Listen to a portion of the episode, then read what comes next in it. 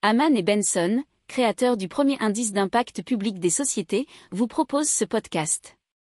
Haman Benson.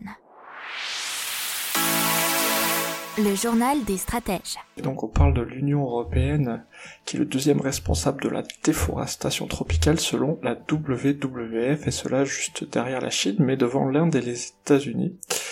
Et c'est la consommation européenne qui en est responsable de 3,5 millions d'hectares de forêts tropicales qui ont été perdues entre 2004 et 2017. C'est 16% des déforestations causées par le commerce international, ce qui est l'équivalent de la ville de Lyon rasée chaque semaine.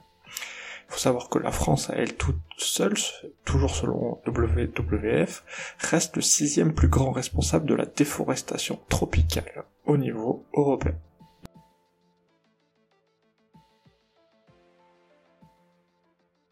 Pour approfondir ces sujets, abonnez-vous à la newsletter de Haman et Benson et écoutez nos autres podcasts que vous retrouverez dans les notes de l'émission ou sur notre site internet.